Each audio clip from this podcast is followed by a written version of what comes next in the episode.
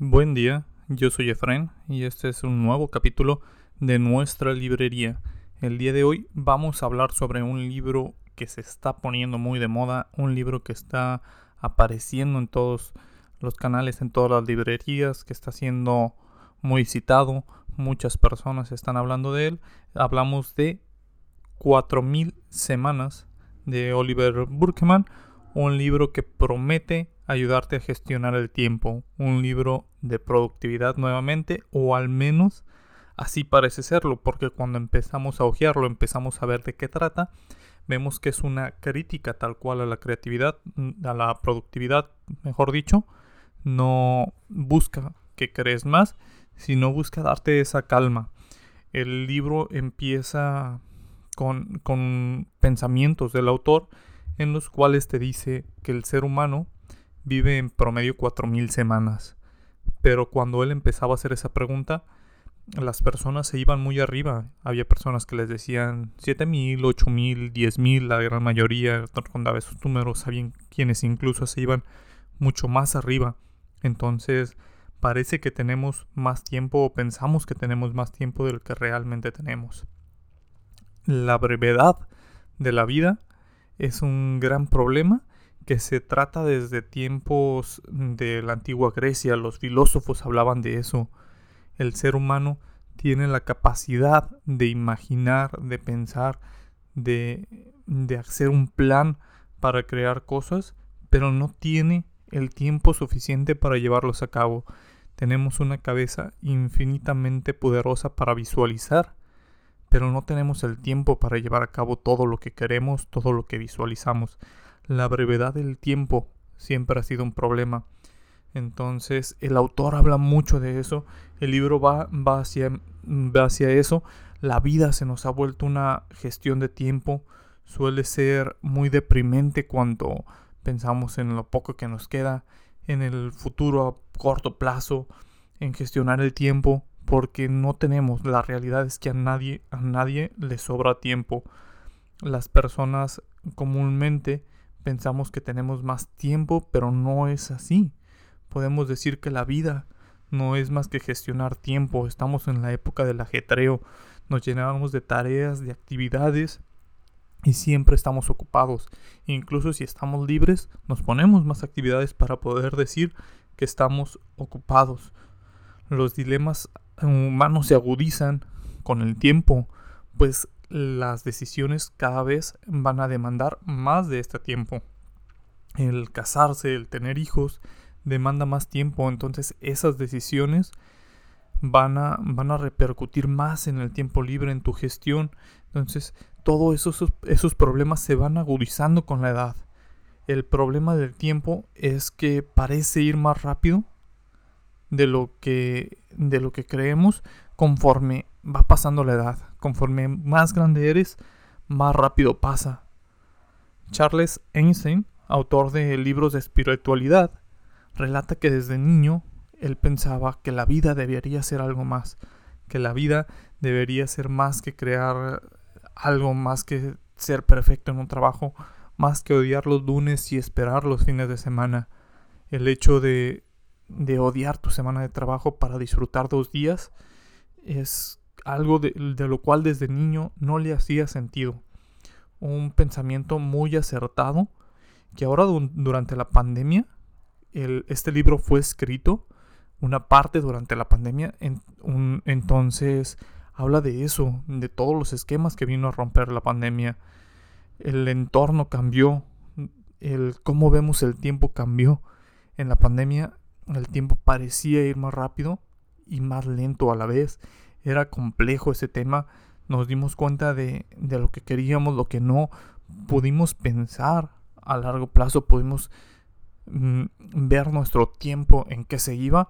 Entonces vino a romper varios esquemas, el autor lo, lo dice de esa manera y, y de esa manera es como empieza el libro, esas son las bases que nos da el autor.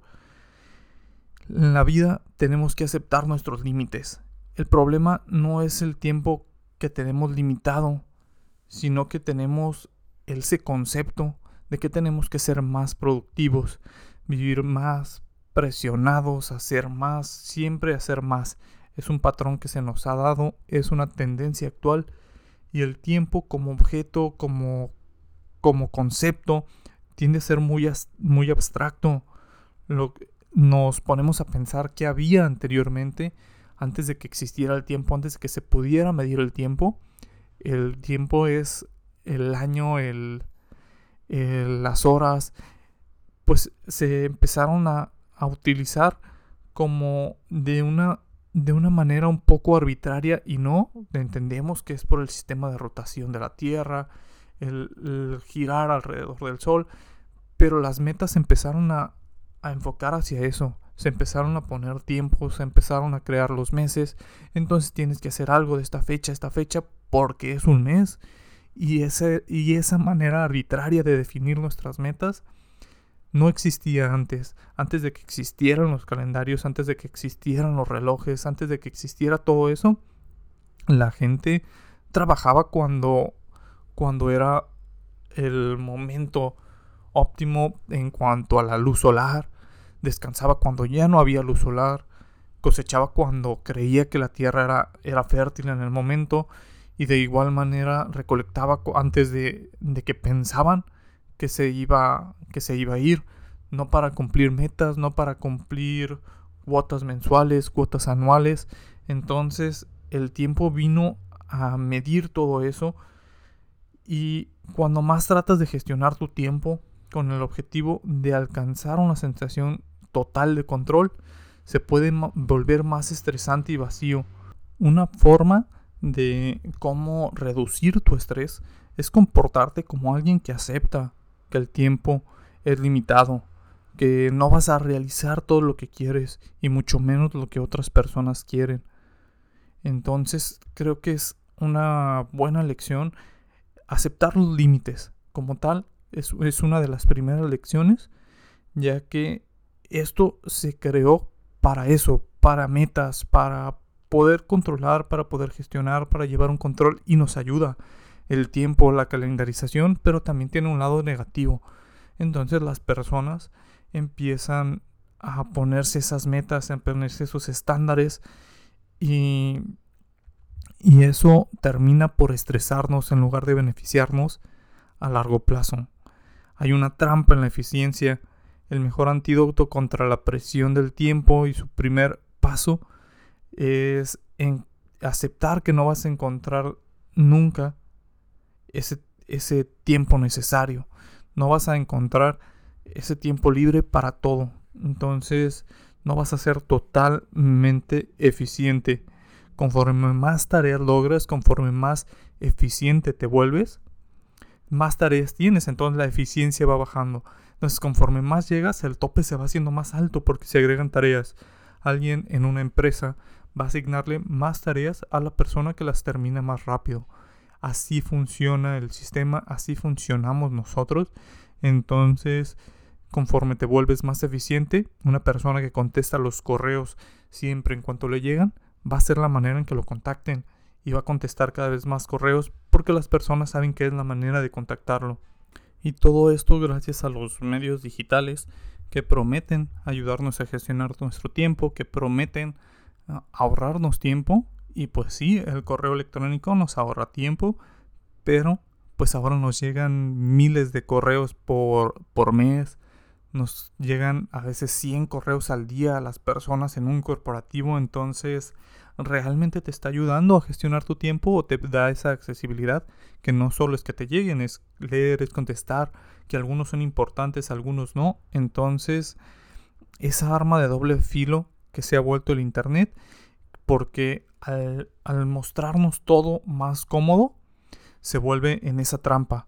Porque ahora tenemos Netflix, no tenemos que ir al cine a ver películas, tenemos nuestras aplicaciones, nuestras plataformas, pero esa comodidad ahora nos fuerza a que tengamos que ver más. ¿Por qué?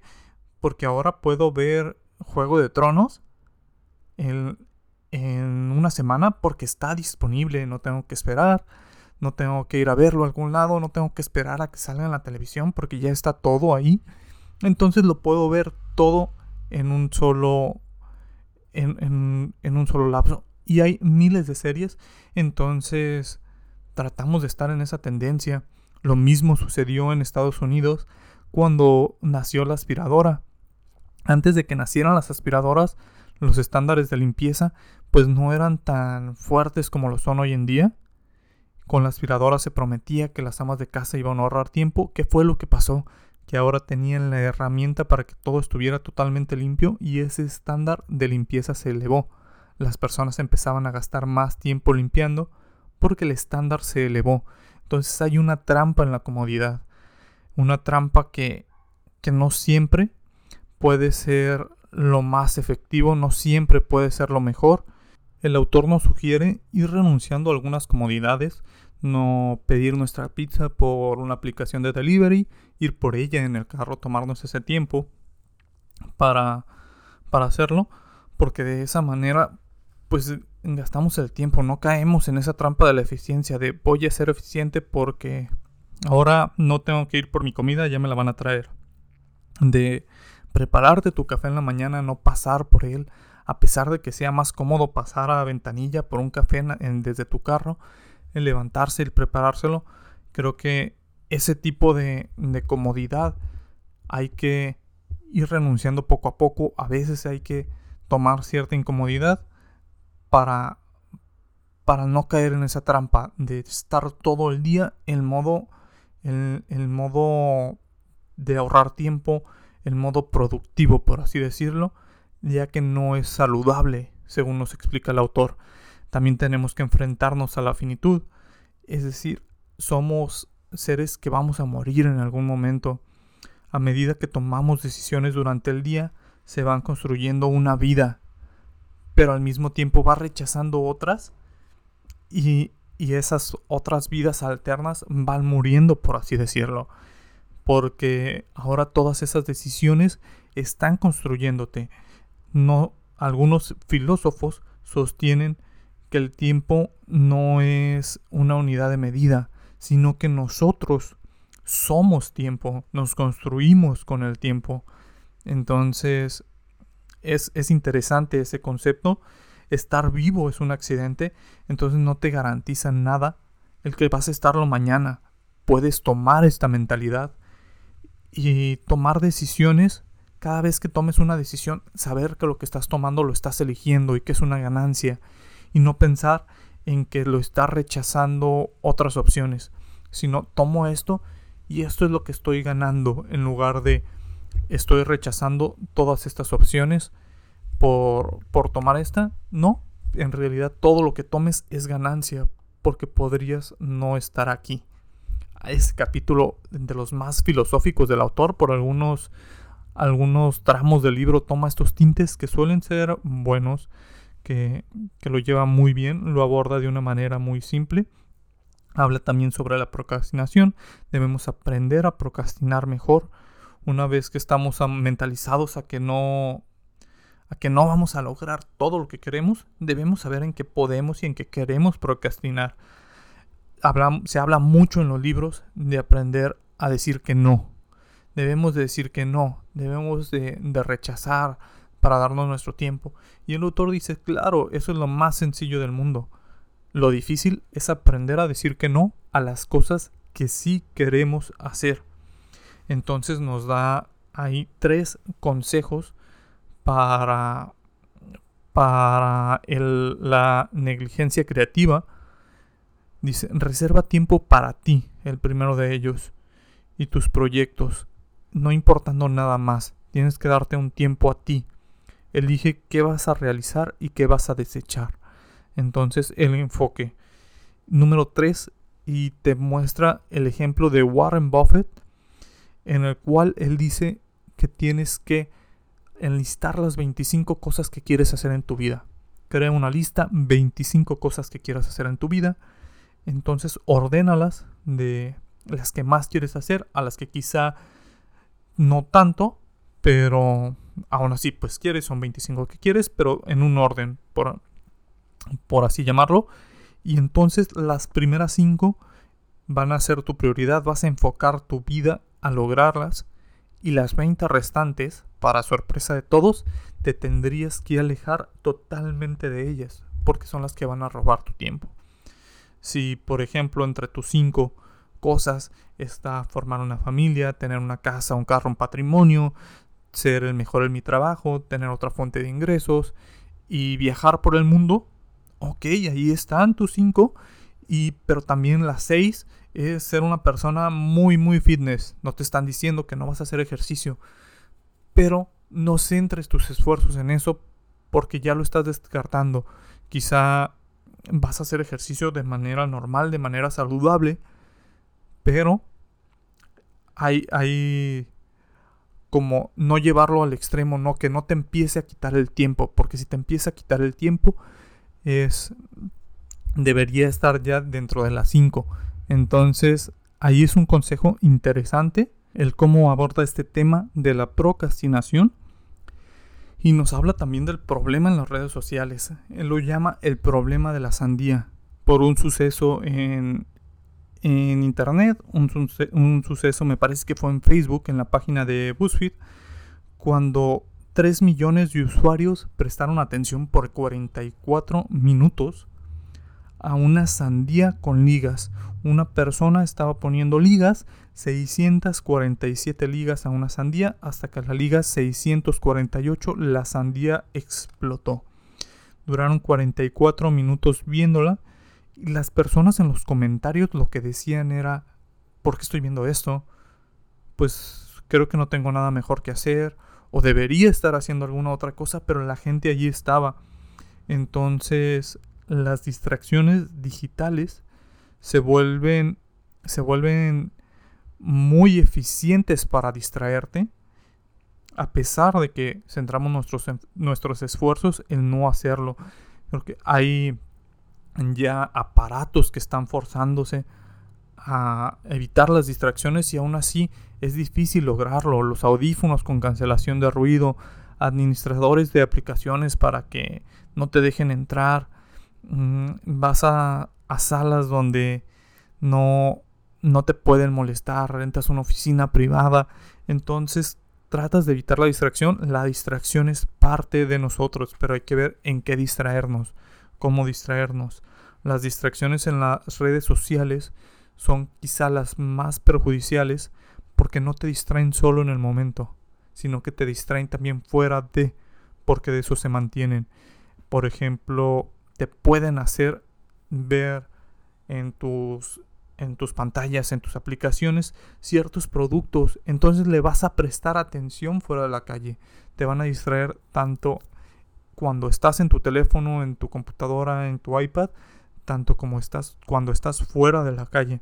Puede ser ahí lo más lo más complicado de todas las redes sociales, ya que existen miles de personas trabajando para retenerte en estas redes sociales. Y no hablo de los creadores de contenido, de las personas que suben, sino personas que buscan detrás de un algoritmo cómo hacer que las personas permanezcan más tiempo en pantalla, cómo hacer que lo que te muestran en pantalla sea más rentable, se pueda vender mejor. Entonces existe todo eso en las redes sociales. El autor también nos habla que de la distracción, pero ahora desde el punto de vista de los, de los monjes. Nos muestra una historia de que un monje se bañaba con agua helada y al principio el monje trataba de distraerse totalmente de eso para minorar el dolor, pero no lo hacía. Después de mucho tiempo, pues el monje se preguntaba por qué lo obligaban a bañarse con agua fría. Después dejó de, de, de tratar de distraerse, empezó a prestarle atención al agua fría y de esa manera empezó a dejar de sufrir. estos monjes sostienen que el sufrimiento humano puede, puede reducirse a ese esfuerzo, puede resistirse si prestas atención plena en el momento. Es decir, estar centrado ahí, estar en el momento, puede reducir tu estrés, puede reducir tu, tu sufrimiento, puede reducir todo si no prestas atención a las distracciones, ya que a veces tratamos de distraernos para evitar el sufrimiento, para evitar el aburrimiento, para evitar muchas cosas. Ahora que sabemos que no podemos lograr todo, que el tiempo que tenemos no es suficiente, también debemos saber que el futuro es demasiado inconsistente. tenemos una ansiedad por controlar lo incontrolable, como el futuro, por ejemplo. La vida siempre se puede salir de control, nada está planeado. El pasado ya no se puede cambiar y el futuro es inconsistente.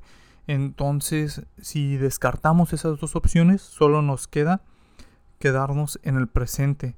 Un plan no es más que una declaración de intenciones en el momento presente. Solo eso. Entonces a veces planeamos, pero solo estamos declarando al futuro. No quiere decir que los planes sean malos, pero pues hay que enfocarnos también en el presente. Los planes suelen ser muy optimistas, entonces suelen tardar más de lo que de lo que en realidad van a llevar y debemos estar conscientes que estamos aquí. No, no ver todo a futuro, debemos tener ese equilibrio, creo yo. A veces creo que se puede malentender este capítulo en que no pensamos en el futuro, pero sí debemos tener un equilibrio. El autor nos habla sobre su primer hijo. Él leyó varios libros sobre la paternidad y nos dice que había dos tipos de autores. El autor que trataba de entrenar bebés, aquel que te decía cómo dormirlo, cómo, cómo, debe comer, todo, absolutamente todo para prácticamente entrenarlo, que, que, que, estuviera como un robot, por así decirlo, y los que eran totalmente natural. Deja que tu bebé haga esto, deja que tu bebé explore, deja que tu bebé... Entonces, unos parecían querer entrenar robots y unos parecían muy desinteresados, pero nos habla sobre aquellos que querían entrenar. Nos dice, ellos se basaban totalmente en el futuro en algunos de esos libros leyó que no era normal, que no era saludable que su hijo se durmiera en su pecho. Entonces el autor nos, nos hace esta reflexión. Dice, pues sí, el libro dice que no es saludable para el futuro del bebé, pero tener a tu hijo dormido en tu pecho es una sensación indescriptible, es una sensación maravillosa, y eso debe contar algo, porque en el presente yo lo estoy disfrutando. Yo estoy disfrutando tener a mi hijo aquí. Entonces, ¿eso no cuenta? ¿Solo cuenta el futuro? Muchas de las decisiones que tomamos las hacemos pensando en el futuro. Debe haber un equilibrio. Debemos de estar también en el momento presente. Debemos disfrutar el presente. Y qué mejor si eso nos lleva a un buen futuro. No siempre debemos pues también comprometer el futuro por, algunas decisiones, por, mm, por ciertas mal, pues sobre todo malas decisiones en el, en el, presente que pueden comprometer salud, que pueden comprometer muchas cosas, pero pues ahí buscar ese equilibrio, no todo, no, no debemos de privarnos todo para, para ese futuro. Creemos que el propósito, por ejemplo, él, él nos habla, nos sigue hablando de, de esa parte de su, de su niño y nos dice creemos que el propósito de un niño es crecer, cuando el propósito de un niño es ser un niño. Entonces el propósito de un niño no es su futuro, sino su presente, ser un niño, disfrutar. Siempre existe una última vez para todo, siempre existe una última vez que saliste a jugar con tus amigos, una última vez que fuiste con tus primos a, a esa reunión familiar, una última vez que hablaste con tus papás. El problema de las últimas veces es que rara vez sabemos que es la última vez. Entonces, aprender a disfrutar el momento presente, no centrarnos en el futuro. Tenemos una reflexión muy famosa, la reflexión del banquero y el lanchero.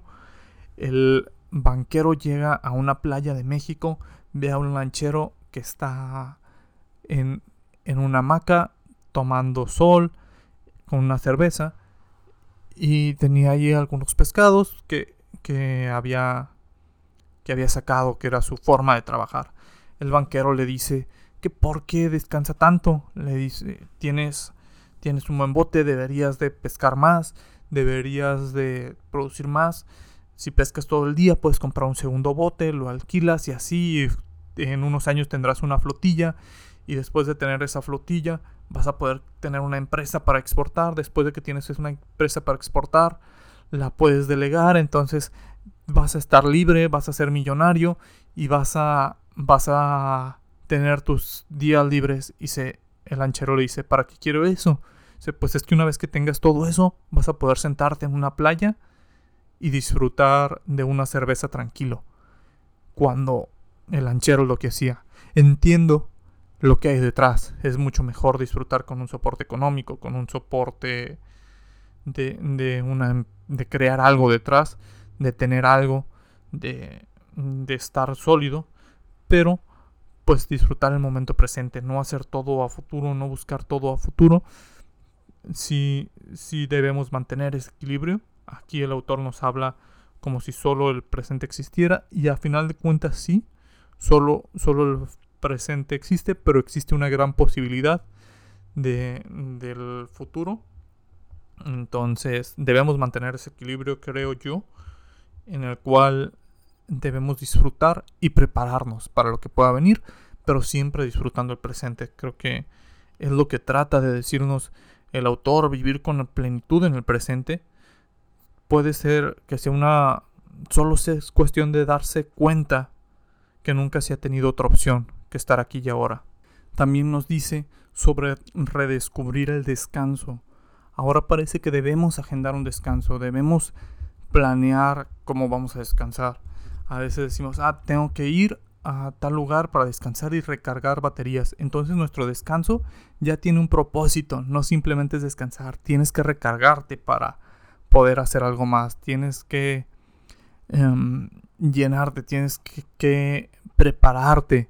entonces tu descanso es una preparación para tu semana productiva, para tu, tu sprint de productividad, por así decirlo.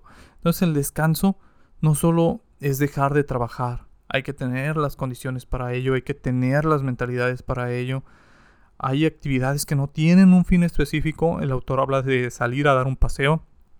Y habla de solo dar un paseo, no de salir a correr, porque muchas veces salir a correr tiene unas metas de tiempo, tiene unas metas de, distancia. Entonces dice simplemente pasear, caminar, pues no tiene un propósito, sin llegar a algún lado en específico. Simplemente sal, camina, no, vas a tener un, un momento, no vas a tener un propósito, no vas a tratar de ir a algún lado.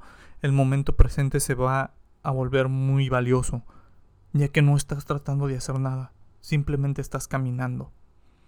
Tendemos a ser muy impacientes eh, se calcula que la página de Amazon, si cargara un segundo más tarde, perdería 1.600 millones de dólares al año en ventas.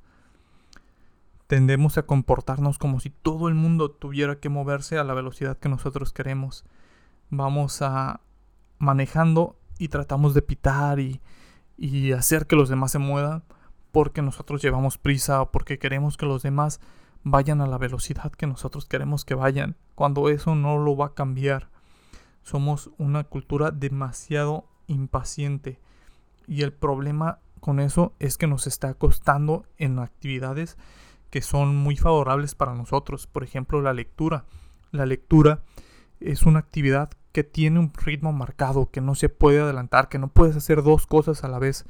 Tendemos a preferir actividades en las cuales podemos hacer dos cosas a la vez, ok voy a limpiar la casa, pero voy a escuchar un podcast, pero voy a ver una película de reojo. Entonces tratamos de hacer dos o tres actividades al mismo tiempo. La lectura nos compromete a solo estar en una actividad, a solo estar en el momento presente, a, estar pegados ahí y no puedes ir más rápido. Es algo que, que tiene un promedio de lectura, entonces se vuelve una actividad complicada para las personas impacientes la lectura, el tratar de leer todos los días, el dedicar unas páginas va a mejorar nuestra paciencia. Entonces debemos empezar a poco a poco a leer para programarnos a eso, para programar nuestra paciencia, para empezar a ganar otra vez ese tipo de, de paciencia. Nos muestra una historia de una profesora de, de arte en Harvard, la cual en su primera clase ponía sus a sus alumnos durante tres horas a visualizar una pintura, a visualizar una, una obra de arte, una escultura. Entonces el autor decidió hacer eso y habla sobre la impaciencia que se siente al principio, ya que son tres horas sin dispositivos, tres horas prácticamente sin moverse, viendo una pintura, viendo una obra de arte. Entonces habla que después de que dejan de luchar con, con la idea de que se quieren ir, empiezan a apreciar de verdad ya sea la pintura, ya sea lo que tengan, lo que tengan por delante, una escultura, una pintura, un, una obra de barro, lo que sea, pero lo empiezan a apreciar. El autor nos da tres principios para, para la paciencia. Los tres principios de la paciencia. El primero, disfruta de las dificultades. Las disfrutes o no, ahí van a estar. Entonces tú sabrás si te generan estrés, si te generan impaciencia o las empiezas a disfrutar. Segundo, debes estar dispuesto a cuándo vas a parar. El trabajo siempre hay, entonces debes tener una, una hora final. Y tercero, el éxito está reservado para quienes tienen la capacidad de esperar, de volver a hacerlo, de tener esa paciencia, de esa persistencia, de, de hacer las cosas. Entonces, ahí nos da esos tres principios que nos pueden ayudar mucho en este capítulo sobre la paciencia. Tiene otro capítulo también sobre los nómadas digitales.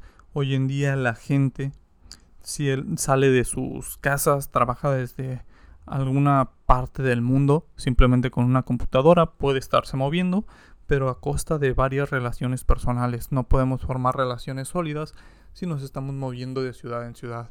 Hay personas a las que se les da muy fácil, hay personas que buscan ese cambio para, para simplemente apaciguar eso. Es una forma de, de estar en diferentes lugares, de no relacionarse y es donde el tiempo se vuelve un factor a considerar, porque el tiempo es valioso conforme tenemos otras personas con quien pasarlo. El tiempo solo por sí no es, no es tan valioso como creemos. En, en un experimento en la Unión Soviética, el, el gobierno de Stalin, por crear la semana perfecta, por ser mucho más productivos, por no parar las fábricas y ganar más dinero, armó la semana perfecta una semana de cinco días en la cual la dividió por colores. Entonces la gente descansaba un día a la semana. Digamos, los lunes descansaban las personas que tenían la semana de rojo. El martes los de azul. El miércoles los de verde y así. Mm, jueves y viernes solamente había cinco días. Y al momento de descansar, estas personas no tenían a sus amigos. Entonces el tiempo de descanso se volvió aburrido, no tenía trascendencia, ya que no tenían con quién pasarlo. Se vuelve ahí complejo. Habla también de eh, Mario Salcedo, que es una persona que ha vivido en un crucero por 20 años, que ha vivido prácticamente de vacaciones 20 años, diciendo que es la envidia de todo el mundo. El autor dice, pues que por lo menos de él no, ya que él vive en una soledad en la cual pues conoce a los empleados, los empleados de los cruceros es muy famoso entre ellos, pero no ha podido crear relaciones duraderas con otras personas. Siempre está ahí. El tiempo es valioso cuando otras personas también tienen ese tiempo para compartir contigo. Ese, ese capítulo muy bueno, una, una crítica a todos los que buscamos ese tiempo libre, pero debemos buscarlo junto con otras personas. A veces esas rutinas de productividad de tu mañana perfecta en la cual tengo un horario inflexible nos alejan de las otras personas. Entonces tú debes elegir tu prioridad. Si quieres tener flexibilidad para estar con otras personas o quieres tener flexibilidad para o quieres ser inflexible, mejor dicho, y lograr tus metas a pesar de no tener las relaciones personales que quisieras. Somos insignificantes cósmicamente, así lo, lo llama el autor. Dice, no somos más que un pequeño abrir y cerrar de ojos en todo el universo. Entonces no vamos a ser trascendentales. Existen muy pocas personas que han trascendido desde el origen de la humanidad, desde que se tiene memoria hasta hoy en día. Y que van a seguir siendo recordadas por muchísimos años más. Entonces no busques ser una persona de, que trascienda. A final de cuentas, todos se van a pagar, todos van a dejar de ser recordados. Y es algo normal, de eso se trata el mundo. Entonces, eso no nos no debería quitarnos la motivación, sino que debería dárnosla. Somos libres, podemos hacer lo que queramos, no, no lo que la gente quiere que haga. nos da cinco preguntas para realizarnos a nosotros mismos, para, para que veamos si estamos utilizando el tiempo de manera correcta, en qué situación de tu vida estás buscando la comodidad cuando lo que requieres es incomodidad. La primera pregunta. Segunda pregunta, ¿estás comportándote y juzgándote por estándares de productividad o rendimiento que son imposibles de cumplir? Segunda pregunta, ¿en qué sentido aún no, has aceptado que eres quien eres y no la persona que crees que deberías ser? Cuarta pregunta, ¿en qué ámbito de tu vida estás poniendo freno a la espera de tener la sensación de que sabes lo que estás haciendo? 5. ¿En qué serías diferente si tus días te preocuparan tanto que tus acciones llegaran... ¿En qué serías diferente, perdón, si tus días no te preocuparon tanto que tus acciones llegaran a buen puerto? Y al finalizar el libro nos da 10 consejos para aceptar que tenemos esa finitud, que no vamos a lograr todo. Nos dice que adoptemos un modelo de volumen fijo de productividad, que nos enfoquemos en una cosa, que incluso podemos tener una lista de 10 cosas que queremos hacer. Entonces no podemos agregar nada a esa lista, podemos tener otra, que es una lista abierta en la cual puedes tener muchísimas más, pero en la lista cerrada solo puede haber 10 y no puedes agregar otra a menos que hayas cumplido una de esas 10, entonces se tacha y puedes agregar otra, nada más. Entonces no, no puedes tener 20 proyectos, 20 cosas por hacer aborda proyectos de uno en uno, lo mismo enfocarse. Enfocarse es una de las maneras en las cuales vamos a poder sentir que estamos aprovechando el tiempo, que estamos teniendo avances. Decide en qué fallar el número 3. A veces no vamos a poder lograrlo todo, entonces saber en qué vamos a fallar es importante elegirlo nosotros a que lo elija la vida. 4. Céntrate no solo en lo que te queda por hacer, sino en lo que ya hiciste. A veces caemos en baches y tenemos que hacer muchas cosas, pero no prestamos atención a todo lo que hemos logrado antes. Ponle foco a tu empatía. Para todas aquellas personas que quieren ayudar, debemos ayudar, debemos apoyar a fundaciones, pero no tratar de, de ayudar a los animalitos y tratar de ayudar a personas discapacitadas y a personas sin hogar y sino ponerle foco, elegir dónde vamos a centrar nuestro esfuerzo para, para ser importante en una y no mediocre en toda, por así decirlo. Emplea tecnología aburrida que te sirva para un solo propósito. Si vas a leer, nada mejor que un libro físico, en dado caso un Kindle, ya que si lees en el celular o en una tableta, pueden existir distracciones, las notificaciones. Si de verdad te está costando tanto trabajo, mmm, cambia tu celular a modo blanco y negro. Entonces va a ayudar a que a que no tengas como todos esos focos que te distraen, todas esas notificaciones. Trata de apagar notificaciones. Hay que, número 7, hay que buscar novedad en lo mundano, prestar atención a todo, a, a, tratar de que lo aburrido nos parezca, lo que antes nos parecía aburrido nos parezca interesante. Hay que ser un investigador de las relaciones. Si vamos a vernos con amigos, hay que tratar de, de investigar lo que les gusta, hay que tratar de comprender lo que les gusta, de formar esa, esa relación con ellos de esa manera. Cultiva la generosidad instantánea, hay que hacer donaciones, hay que preguntarle a nuestros amigos cómo están, hay que hacer más valioso de esa manera nuestro tiempo, ayudando hacia los demás, sirviendo hacia los demás. Y número 10, ejercita tu capacidad de no hacer nada. Si no puedes soportar la incomodidad de la inacción, es probable que tomes malas decisiones. Entonces hay que, hay que aceptar cuando estamos aburridos, hay que aprender a aburrirnos. Lo mismo decía Carl Newton en su libro Enfócate, que ya también lo tenemos en un, en un resumen aquí. Es hay que aprender a aburrirnos. Estamos en la fila de, del mercado y no podemos esperar un minuto sin sacar el teléfono celular porque no toleramos el aburrimiento. Entonces hay que aprender a aburrirnos. Un libro muy bueno, un libro que nos hace pensar, un libro que tiene tintes filosóficos por algunas, algunos lapsos, que me parece que es una lectura obligada, hace, hace esa contratesis a, a la productividad que buscan todos los libros que te prometen que vas a lograr mil cosas. Entonces el autor no está peleado con eso, dice que el mayor problema es que lo logras en algunos de ellos El problema de, de hacer caso a todos esos libros es que lo logras. Y cuando lo logras, te van a dar más. Y vas a necesitar más. Entonces hay una finitud, no tenemos un tiempo infinito. Y es lo que debemos aceptar. Un extraordinario libro de Oliver Buckerman que es recomendado para todo el mundo. Por el momento es todo. Eh, no se olviden de seguirnos en las redes sociales, ahí en Instagram como nuestra librería, en YouTube, en Spotify o Apple Podcast para más resúmenes de libros. Entonces, por el momento es todo. Nos vemos.